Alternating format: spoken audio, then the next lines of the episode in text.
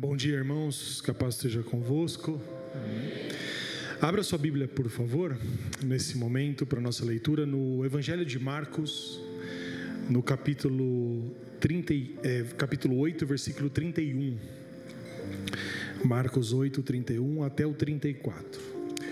Amém? Antes de nós lermos e começarmos a, a meditação na palavra, vamos orar. Feche seus olhos, curva seu semblante. Ore para que Deus possa falar com cada um de nós. Senhor, muito obrigado. Te agradecemos pela, por essa manhã e pela oportunidade que temos aqui de louvarmos o seu nome e de ouvirmos aquilo que o Senhor tem para nós. Eu peço que o Senhor nos abençoe, Pai, na exposição dessa palavra.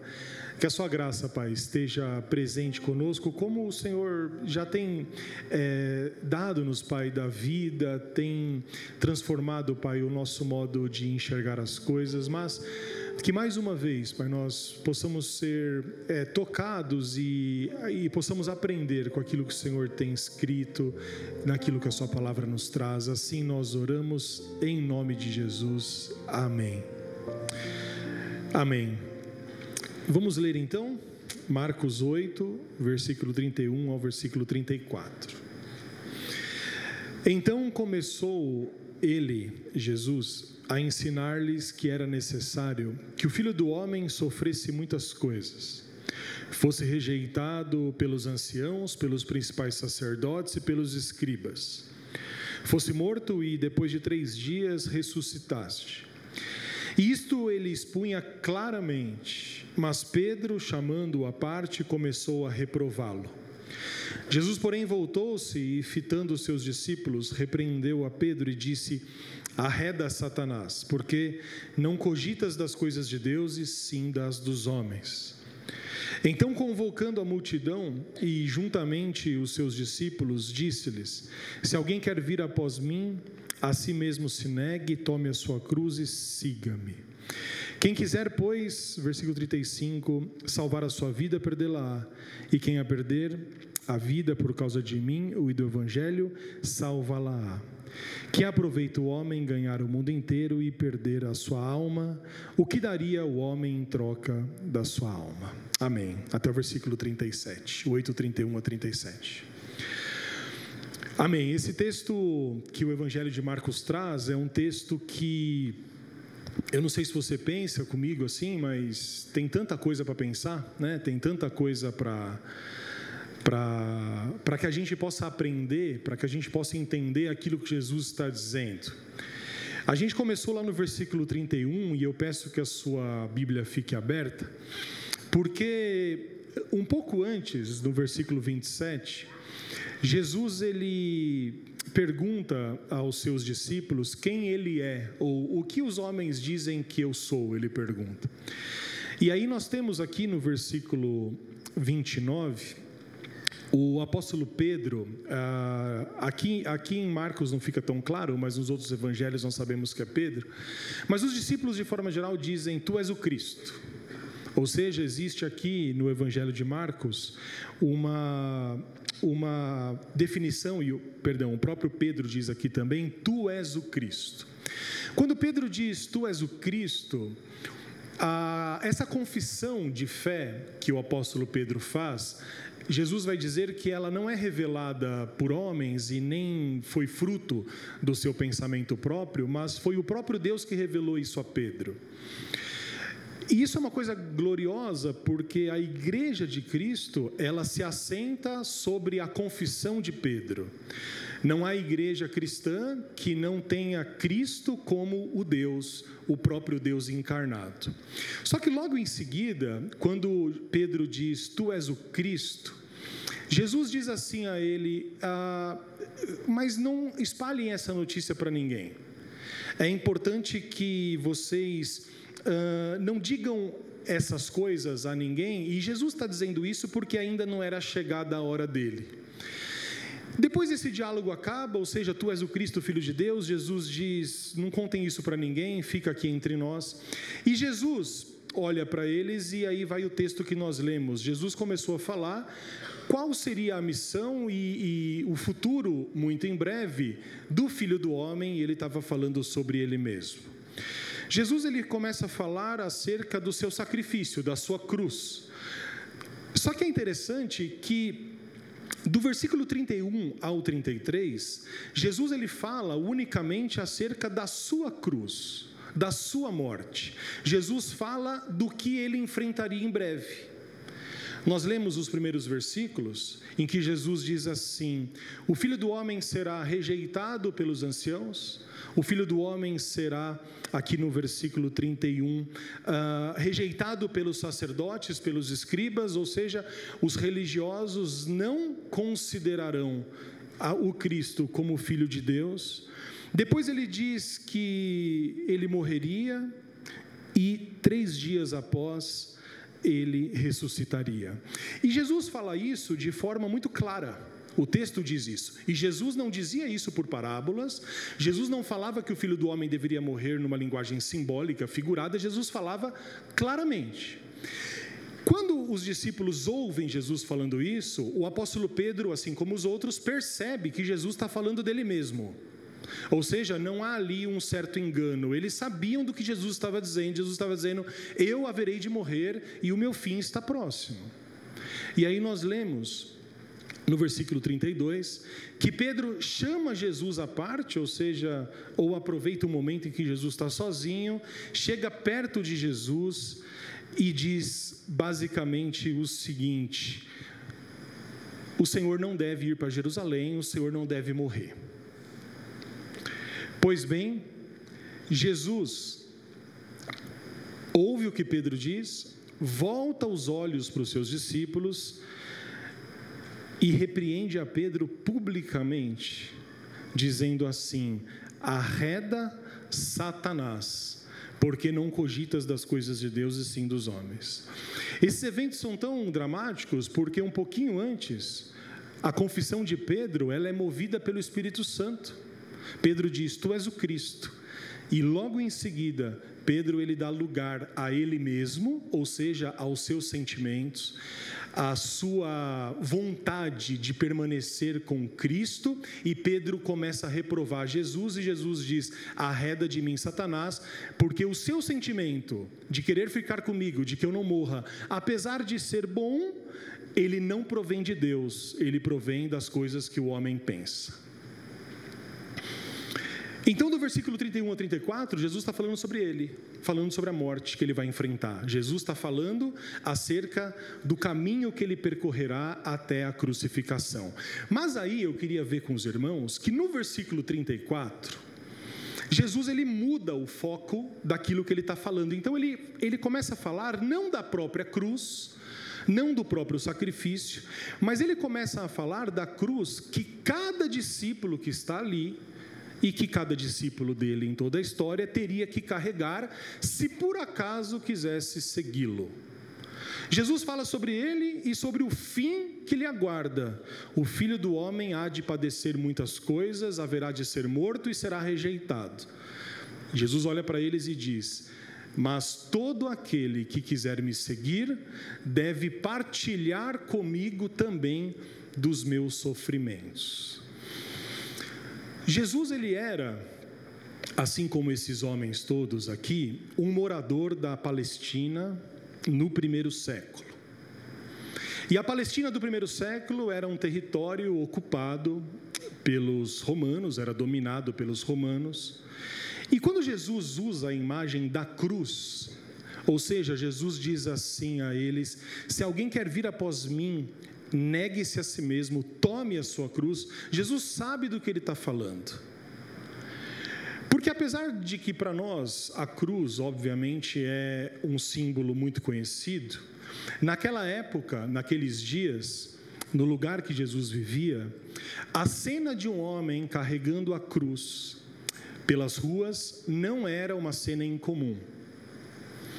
Todos que viam homens carregando as suas cruzes sabiam que esses homens eram criminosos, condenados, E sem pestanejar, eles sabiam que aquele homem estava levando a sua cruz para o lugar que ele seria finalmente crucificado. Isso era parte de um costume do povo romano, do Império Romano, do, do, daquele que dominava sobre aquele território. Ou seja, os romanos eles tinham um modus operandi muito comum. Os criminosos condenados pelos piores crimes eram mortos por crucificação. E todos esses que seriam crucificados deveriam carregar a sua cruz pelas ruas da cidade até o lugar em que eles seriam enfim mortos. Ou seja, era um espetáculo, uma espécie de procissão que as pessoas muitas vezes acompanhavam e tinham diversas reações. E eu quero que os irmãos entendam que foi essa a imagem que Jesus escolheu para dizer aos discípulos o preço de segui-lo. Jesus estava aqui acabando com as ilusões.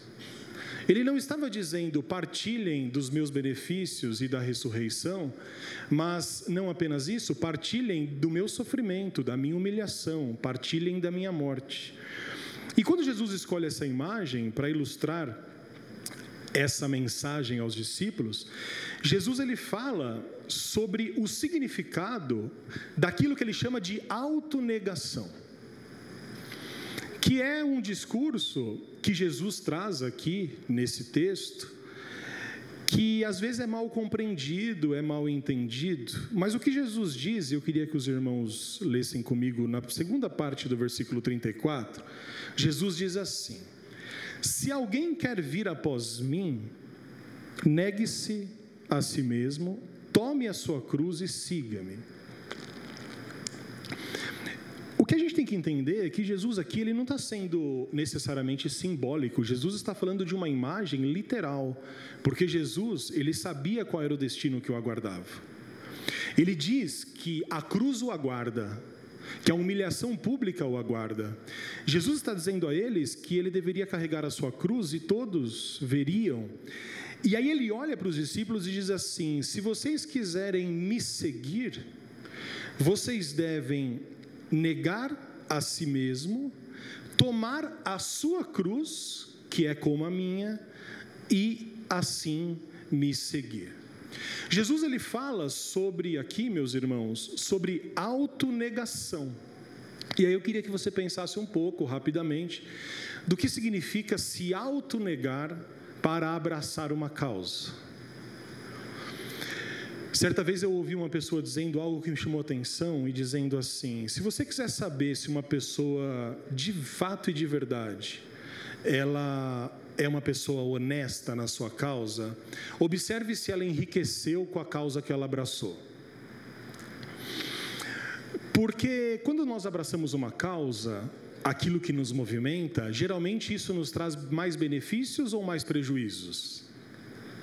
Muito mais prejuízos.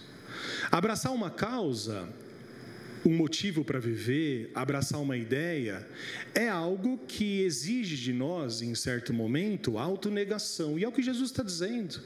Abraçar o Evangelho e seguir o meu exemplo tem a ver não apenas com os benefícios, mas tem a ver também com os prejuízos que essa decisão pode acarretar.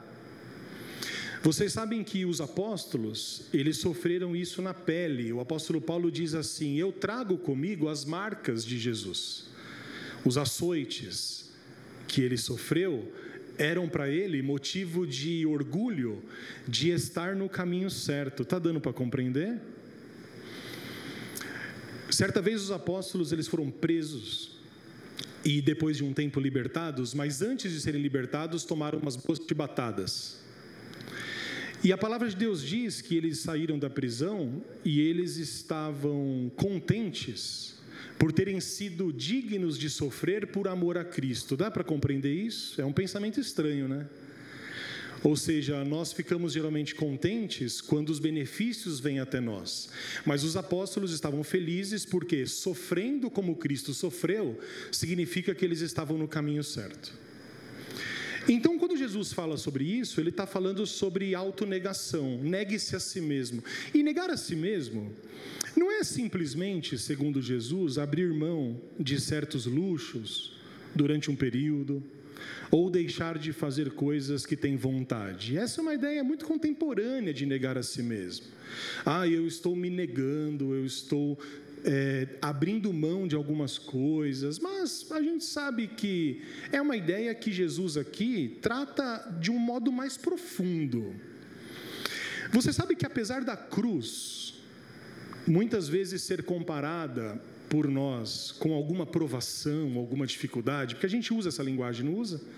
A gente fala qual que é a sua cruz, né? Eu estou levando a minha cruz. E aí a gente associa essa cruz com dificuldades que nós passamos ao longo da vida. Ou seja, a cruz ela pode ser uma dificuldade financeira, ela pode ser uma doença, a cruz pode ser algum problema que você está vivenciando. Nós usamos essa linguagem. Mas eu acredito ainda que Jesus está dizendo mais do que isso, mais do que essas dificuldades que nós enfrentamos. E aí eu queria que você pensasse comigo um pouco sobre o que Jesus está dizendo. Jesus ele estava falando sobre a sua morte. Ele estava dizendo acerca do que ele enfrentaria e ele sabia que a hora estava próxima. E Jesus aqui, e aqui é interessante, ele quer ensinar aquelas pessoas que estão ouvindo e também a cada um de nós, né, afinal somos discípulos de Jesus, que segui-lo de verdade, como eu já disse, significa de fato, e eu queria que você marcasse isso na sua cabeça, participar também dos seus sofrimentos e compartilhar também da sua morte. Jesus está falando: o filho do homem vai morrer, o filho do homem vai sofrer, e ele vai ser morto por cruz. E se você quiser me seguir, tome a sua cruz, negue a si mesmo e venha após mim. Então Cristo, ele quer que, assim como ele fez conosco, e Jesus se identifica com os nossos sofrimentos, ele espera que nós também morramos com ele e participemos da sua ressurreição. E é isso que ele diz no versículo 31. Jesus diz assim: Eu serei rejeitado, eu sofrerei muitas coisas. E ele não para por aí. No texto, ele vai dizer que seria, enfim, morto, para que depois de três dias ele ressuscitasse. E quando Jesus diz isso, eu acredito que ele olha para os que estão ali, porque Jesus está falando com as pessoas, e é como se ele dissesse assim: Meus amigos, o fim está próximo, o meu destino ele está traçado.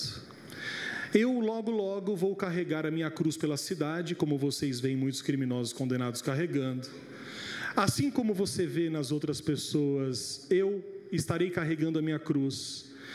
E as pessoas estarão me açoitando, eu serei xingado.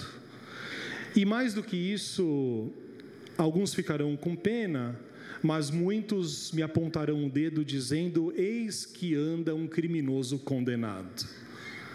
E Jesus sabia que não há misericórdia para alguém que é condenado publicamente. E Jesus sabia que mais do que a injustiça que ele sofreria, a compreensão que aquelas pessoas que o veriam na rua teriam era que talvez ali tivesse um homem inocente, mas a, mai a maior parte da compreensão é: olha lá, plantou, colheu, fez e mereceu, eis lá que vai um condenado, um criminoso condenado. E Jesus ele continua dizendo assim: esse é o meu destino é andar pelas ruas com a cruz atrás de mim.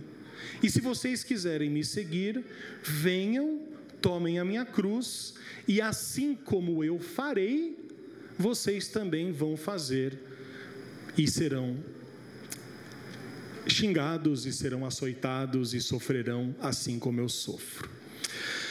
Quando a gente lê esse texto, eu não sei se a sua impressão é essa, mas me causa um certo mal-estar. Te causa um mal-estar? Porque você sabe que a mensagem do Evangelho, muitas vezes, ela é desafiadora para nós, né? É, e às vezes a gente pega só as partes boas, não é? E é claro que você tem outras partes do texto do Evangelho que fazem um equilíbrio com isso. Mas eu queria mostrar para vocês o que, que Jesus está de fato vivenciando aqui. O que, que Jesus está dizendo.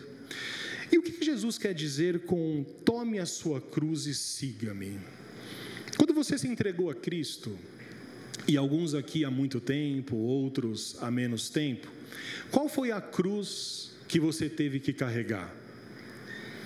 Ou seja, qual foi a autonegação? Ou seja, o que você negou? Talvez você tenha negado uma vida de tranquilidade, de conforto, ou talvez uma vida cheia de amigos. Talvez você tenha deixado de fazer o que você gostasse, deixado de sair. Só que é interessante que não é isso que Jesus está falando. Isso é muito pequeno. Isso é, é não é mais que obrigação. Jesus está sendo mais real aqui. Jesus está falando sobre a morte. Jesus está falando sobre o que ele enfrentaria. E a gente às vezes tem um costume, e eu não sei se você concorda, de dizer assim: ah, eu sou salvo pela graça. Só que a graça conquistada por Jesus, ela não foi de graça, ela foi as duras penas. O que Jesus faz ao carregar a sua cruz é o maior exercício de autonegação que alguém poderia fazer na história. Para para pensar um pouco comigo. Jesus, o Filho do Deus Altíssimo, o próprio Deus encarnado, aquele que estava no ato da criação em Gênesis. Jesus estava ali quando há uma conversa celestial da Trindade dizendo: façamos o homem à nossa imagem e semelhança. É Jesus ali. Em João capítulo 17, quando Jesus está para morrer, ele vira e olha para o céu e diz assim: Pai, eu fiz o que tinhas para ser feito, eu santifiquei, santifica-os na verdade, eu cumpri minha missão. E agora eu quero retomar a glória que eu tinha convosco desde antes da fundação do mundo. Esse é Jesus. Jesus é o próprio Deus, é o Senhor da história. Quando há aquela conversa, e eu imagino essa conversa das, do Deus Pai, Filho e Espírito Santo, decidindo que Jesus viria, Jesus poderia ter escolhido qualquer lugar para morar. Você concorda comigo? Qualquer lugar. Qualquer lugar. Ele tinha direito a isso. Já seria uma humilhação gigante que o rei de todo o universo viesse para a terra para viver como um rei. Já seria uma humilhação. Porque nada dessa terra se compara à glória que ele tinha com o Pai antes da fundação do mundo. Mas Jesus ainda escolhe viver e, e nascer como um homem comum, como uma pessoa daquele tempo. Jesus ele nasce numa pequena cidade, Nazaré, ou seja, Nicodemos depois vai dizer, lembra aquela famosa frase? Pode por acaso vir alguma coisa boa de Nazaré? Porque Nazaré era um lugar desprezado, ninguém entendia, não era lugar onde nasciam os sacerdotes ou as pessoas importantes. Jesus escolhe nascer ali. Mais do que isso, ele é perseguido no nascimento. Ah, os seus pais, por conta de um censo, têm que ir para um outro lugar. Ele nasce em Belém, é, numa manjedoura, não havia lugar ali para as pessoas. E, e Jesus, muito cedo, sabe o que é perseguição. Jesus, muito cedo, sabe o que é uma vida sofrida. E Jesus convive ali com as pessoas comuns e vive uma vida à margem daquilo que a gente considera luxo, ostentação e conforto. Só que Jesus faz isso por uma escolha. Porque Jesus, ele precisa, sabe do quê? Da identificação com aquele que ele vai morrer. Essa é a grande questão. O escritor aos Hebreus diz assim: Nós não temos um sumo sacerdote que não se compadece das nossas fraquezas por um único motivo porque ele mesmo foi tentado em todas as coisas, porém sem pecado, e sofreu todas as dores possíveis e inimagináveis, para que hoje a gente possa olhar para ele, orar e ele diz o que? Eu sei o que você está passando, eu sei o que você está sentindo. Se Jesus tivesse vindo num trono supremo, ele não saberia o que era fome, ele não saberia o que era viver ah, sendo perseguido. Jesus não saberia o que era ser rejeitado, e ele poderia ter feito isso. Mas Jesus ele foi, como o próprio texto diz, rejeitado. Jesus sofreu na carne as tentações todas que nós sofremos, e é por isso que Jesus ele pode ouvir as nossas orações pelo fato dele se identificar comigo e se identificar com você. Jesus ele não se identifica com o são, ele se identifica com o doente, ele mesmo diz isso. Eu não vim para os sãos, mas eu vim para os doentes. Porque os sãos precisam dele? Não. Quem é que precisa? Eu e você. Jesus ele não veio para os poderosos. Ele, a, a vida de Jesus vai por um outro caminho. Jesus ele, ele, ele não veio para se assentar às melhores mesas, não. Jesus ele é aquele que andava com pessoas que os religiosos ficavam assim muito irritados e muito revoltados. Confabulavam dizendo assim: quem é esse que se assenta com os publicanos e com as meretrizes? Quem é esse que, que, que toca no leproso? Quem é esse que, que não respeita a lei? Ah, e Jesus o tempo todo ele vai contra essa corrente majoritária religiosa, porque Jesus ele traz uma resistência. E quando nós voltamos para o texto, Jesus ele está dizendo assim: o que significa então se autonegar? O que significa abrir mão dos seus direitos e dos seus privilégios. Significa que você, Jesus diz, assim como eu me identifiquei com você, que você se identifique comigo, porque eu fui assim. Jesus ele foi injustiçado, mas não abriu a boca. Jesus ele foi levado ao matadouro, mas ele sabia da sua missão. Teve a chance de se defender porque tinha todos os direitos, mas não o fez. E ele espera que nós também consigamos, de algum modo, colocar isso em prática nas nossas vidas. E aqui não é um elogio à abnegação, a ser feito de bobo, não é isso, não.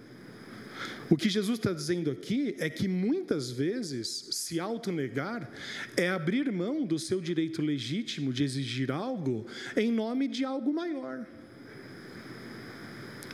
É você conseguir ter a liberdade dentro de si de ser misericordioso, mesmo quando você tem toda a razão para exigir os seus direitos. Essa é a diferença do cristão. Jesus ele está dizendo aqui o que então com esse texto, meus irmãos? Venham, tomem a sua cruz e me siga. Que nós devemos morrer juntamente com Ele para a nossa velha vida, para o egoísmo, para a autossuficiência. E que nós devemos ressuscitar com Ele para uma vida nova, uma vida de santidade e uma vida de amor.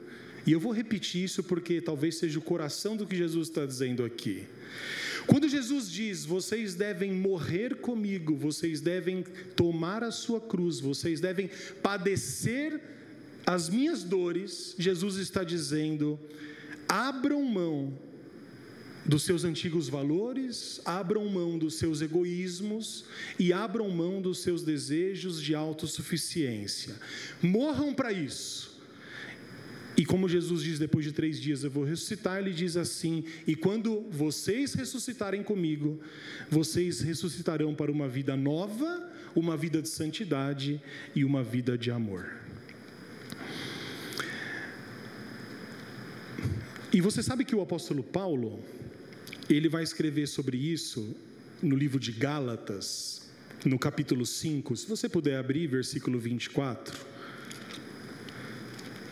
É um texto muito significativo, Gálatas 5, 24.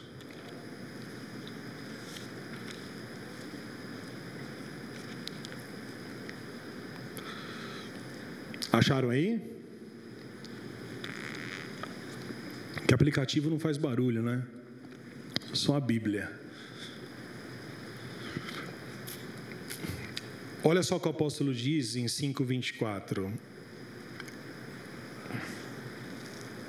E os que são de Cristo Jesus crucificaram a carne com as suas paixões e concupiscências. Concupiscência significa desejos. Então eu vou ler de novo. E os que são de Cristo Jesus crucificaram com ele a carne, com as suas paixões e os seus desejos. Quais são as suas paixões e os seus desejos? Acho que essa é a grande pergunta que a gente tem que fazer. Nesse texto que Paulo está fazendo aqui, está falando, um pouco antes, ele cita algumas das nossas paixões e alguns dos nossos desejos. Você quer ler para ver se a gente se encaixa um pouco nisso? No versículo 18, é, no versículo 19. As paixões e os desejos, que aqui são chamadas de obras da carne, são conhecidas e são prostituição, impureza, lascívia, idolatria, feitiçaria, inimizade, porfia, ciúmes, iras, discórdias, dissensões, facções, invejas, bebedices, glutonarias e coisas semelhantes a essa, a respeito das quais eu vos declaro, como já outrora vos preveni, que não herdarão o reino de Deus os que tais coisas praticam. A lista é extensa, meu. São as obras da carne. Não, não é uma lista exaustiva, tem outras outras coisas, tanto que o apóstolo Paulo fala e coisas semelhantes a essa. Então, vamos lá. Quando nós olhamos para nós mesmos, antes de sermos uma nova criatura, porque esse é o enfoque do evangelho. O enfoque do evangelho não é que nós somos isso, que nós vivemos nisso. O enfoque do evangelho é que você pode ser libertado disso e em Cristo nós somos uma nova criatura. E nós nascemos de novo e ressuscitamos com Ele para uma vida nova de santidade e amor. Amém? Esse é o enfoque do Evangelho.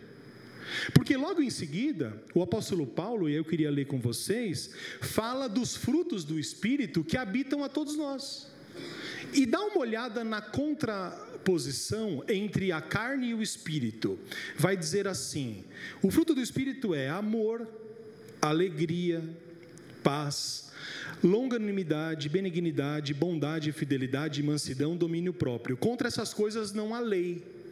E aí ele continua dizendo: e os que são de Cristo Jesus, o que fizeram com aquelas obras da carne? Crucificaram, morreram essas obras da carne aqui, que nos atormentavam, estão mortas em Cristo Jesus, foram levados na cruz, e é por isso que Jesus diz: Assim como eu morri e levei sobre mim os vossos pecados, eu quero que vocês também tomem posse dessa graça, lutando para a cada dia crucificar esse pecado. E aí o apóstolo, perdão, o livro de Lucas, vai colocar uma palavra a mais do que nós encontramos em Marcos. Olha só que interessante. Em Lucas, depois você pode abrir se quiser, 9, 23. O, o escritor vai dizer assim: é a mesma história. Jesus, portanto, dizia a todos: Se alguém quer vir após a mim, a si mesmo se negue, tome a sua cruz diariamente Lucas ele coloca diariamente, ou seja, no seu dia a dia, e siga-me. Olha como essa palavra é importante, porque Lucas ele vai lembrar que morrer com Cristo é uma obra diária das nossas vidas. O sacrifício de Jesus, ele é um só, ele não é repetido. Jesus morre uma única vez e ressuscita uma única vez. Mas nós, quando estamos com Cristo, a gente tem que se negar o tempo inteiro. E aí a pergunta é aquela: pensa aí um pouco naquilo que traz a você satisfação no sentido de ser a sua paixão ou de ser aquilo que te afeta talvez de modo a te afastar de Cristo? Acho que essa é a pergunta que a gente tem que fazer. Porque, como cristãos, nós lutamos diariamente para sermos como Cristo. E, como Lucas diz, essa é uma luta diária. E essa luta diária, a gente tem que saber contra quem que a gente está lutando. E nós lutamos contra quem? Contra os nossos desejos e contra as nossas concupiscências. É isso que o apóstolo está dizendo. Então, Lucas nos mostra, meus irmãos, nesse texto, que renunciar à nossa velha vida sem Deus não é um milagre de uma hora para outra. É claro que existem coisas e práticas que Deus nos liberta imediatamente. Não foi assim com você, provavelmente? Tem coisas que são assim. Às vezes nós tomamos uma decisão e nós nos convertemos e nós somos libertos assim de uma hora para outra. Mas não é sempre assim, não. Não é sempre assim, não.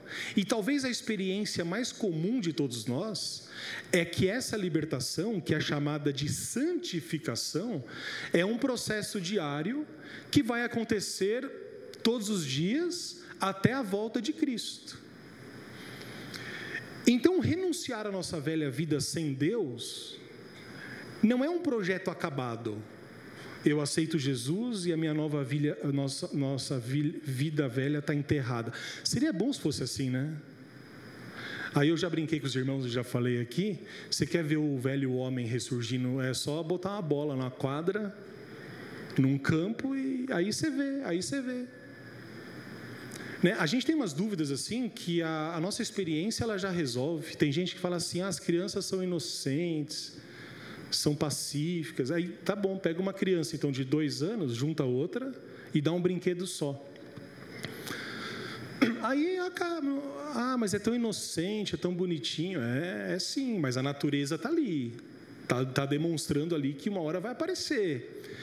Então o crente ele tem que fugir dessa ideia de uma de um moralismo hipócrita e, e, e religioso e farisaico de dizer assim: não, meu velho homem está morto, está enterrado.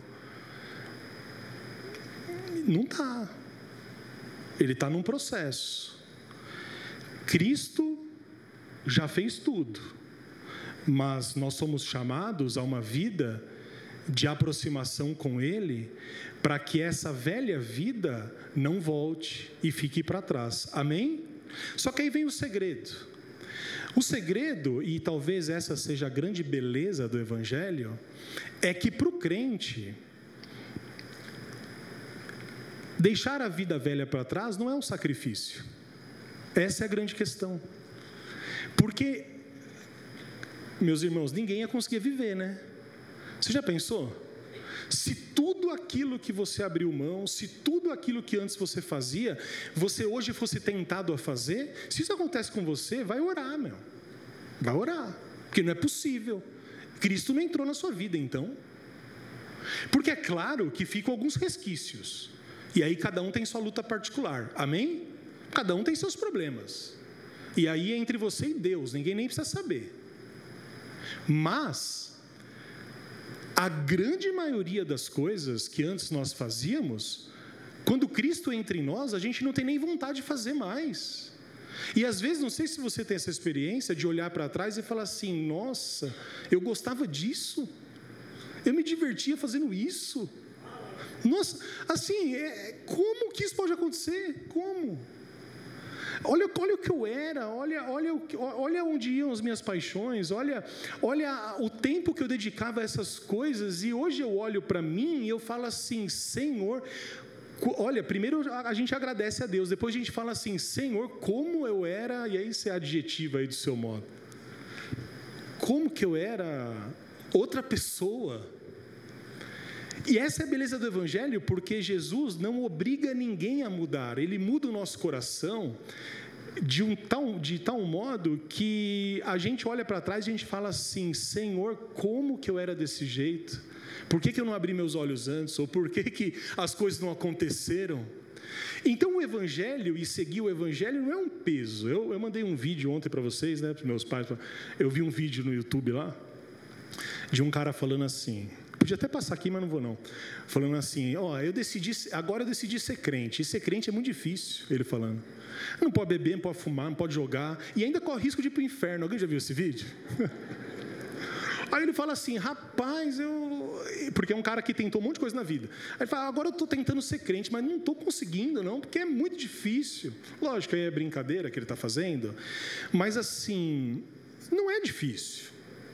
Não é difícil porque o apóstolo Paulo vai dizer o seguinte: os que são de Cristo Jesus crucificaram a carne com as suas paixões e desejos, porque morreram com Cristo. E esse Cristo que morreu por nós, que se identifica conosco, nos enviou o Espírito Santo para que aquilo que fosse impossível se tornasse possível, e mais do que isso, aquilo que era impossível eu, eu largar se tornasse agradável viver sem. Como eu disse, existem coisas que a gente tem que lutar mais. Tem coisas que a gente precisa. Mas olha para a sua vida, onde você vivia, o que você fazia. Olha o tempo que você perdeu no bar, olha as noites que você saiu de casa, olha a, a vida torta que você levava, e olha para o que você é hoje. E aí você olha para trás e você fala assim: Senhor, Obrigado por ter me tirado das trevas, obrigado por ter me transportado para o reino do Filho do seu amor. Obrigado porque nós somos aqueles do dia e não da noite. Obrigado porque podemos andar de cabeça erguida, não porque somos perfeitos, mas porque o Senhor me deu uma nova vida e é por isso que eu me identifico na Sua morte, mas também na Sua ressurreição. E para terminar essa essa parte, a pregação, enfim, eu queria que você fosse no mesmo texto que nós lemos em Marcos 8, só que o versículo 35 e 36 que nós vamos ler. Marcos 8, 35 e 36. Então, se do versículo 31 a 34, Jesus ele ele fala da sua cruz, a partir do 34 ele fala da cruz que nós devemos carregar. E no versículo 35 e 36, Jesus ele dá os motivos. Ele usa algumas perguntas. Uh, olha só o que Jesus faz aqui, eu acho muito interessante. Jesus ele nos traz a realidade da vida. Você sabe que, como Eclesiastes diz, nós costumamos correr atrás do vento. E o que é correr atrás do vento? Basicamente é correr atrás de coisas que a gente não deve ter esse esforço todo. E enquanto a gente está correndo atrás de coisas que não são importantes, aquilo que é importante a gente deixa a, corroendo. Os irmãos entendem isso? Então Jesus ele fala assim: por que, que vocês têm que me seguir? Por que, que vocês têm que se autonegar? E aí, versículo 35 e 36 Jesus ele dá o argumento e faz as perguntas. Ele diz assim: Quem quiser, pois, salvar a sua vida, ou seja, fugir da cruz, perdê-la-á. E quem perder a vida por causa de mim e do evangelho, salvá-la-á. E aí ele pergunta: O que aproveita o homem ganhar o mundo inteiro e perder a sua alma? Afinal de contas, o que daria o homem em troca da sua alma? Eu quero que você fique com essas perguntas, porque Jesus ele pergunta àqueles discípulos, mas ele pergunta a mim e a você hoje, nessa manhã. A pergunta que Jesus faz é a seguinte: Filho, presta atenção, filho, que proveito há de se ganhar o mundo inteiro? Qual é o proveito? Qual é o proveito? Não que seja possível ganhar o mundo inteiro, mas o que Jesus está dizendo, ah, filho, do que adianta gastar a sua vida correndo atrás apenas daquilo que o mundo pode oferecer? É isso que Jesus está dizendo. Do que adianta? Jesus diz: tudo isso e perder aquilo que você tem de mais importante, a sua alma. E aí ele faz essa pergunta: o que daria o homem em troca da sua alma?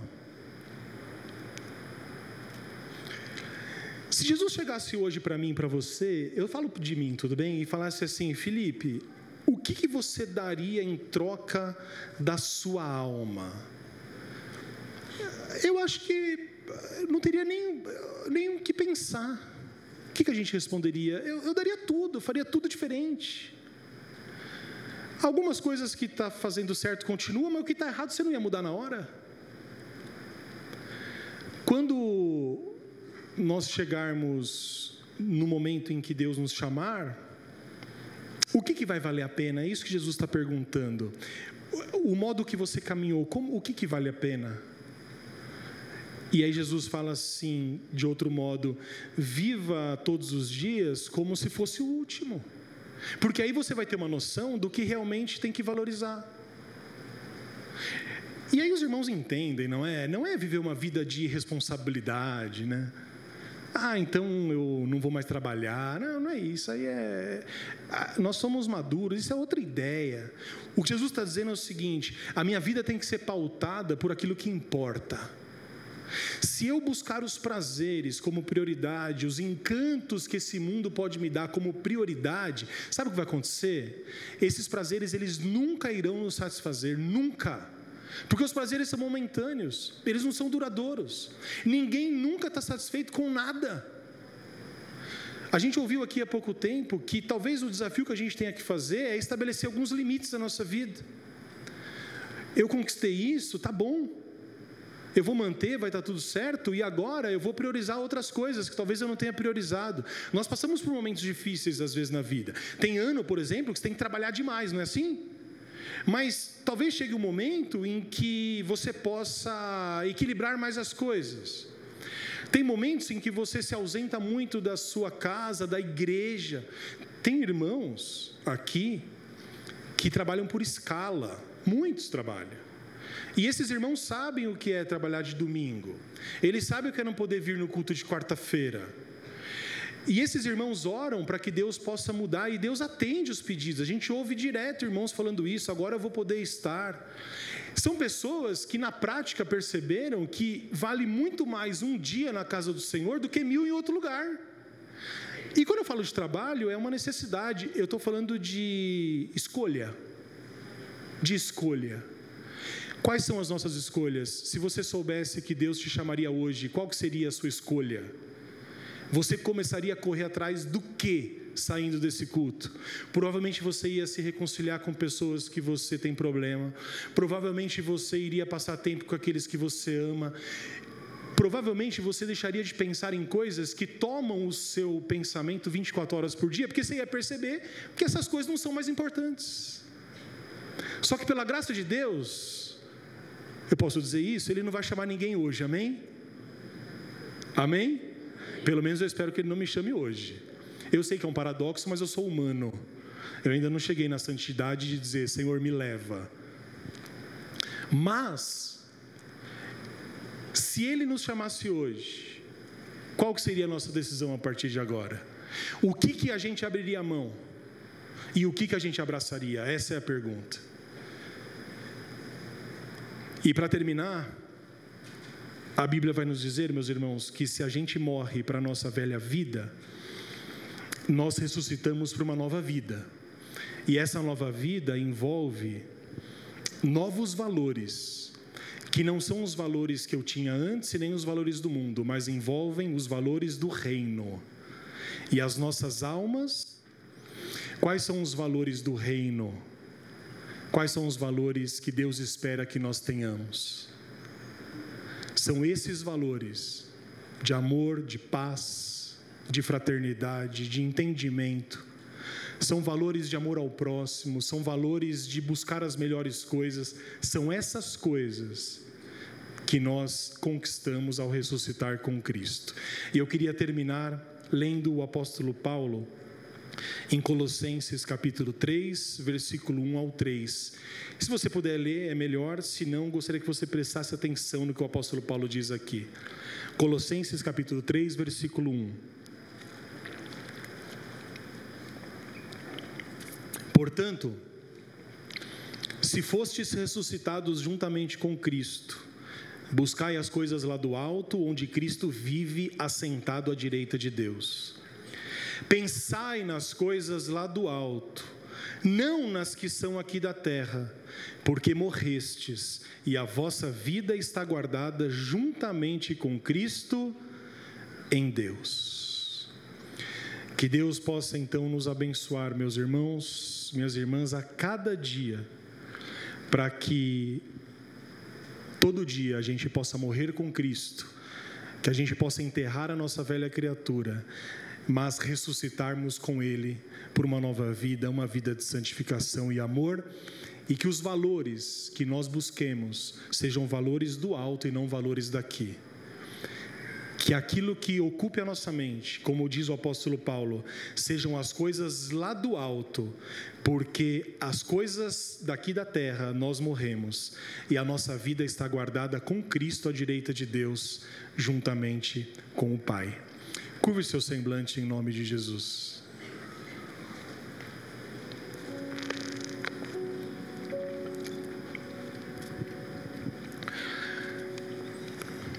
com semblante curvado e pensando nessa palavra,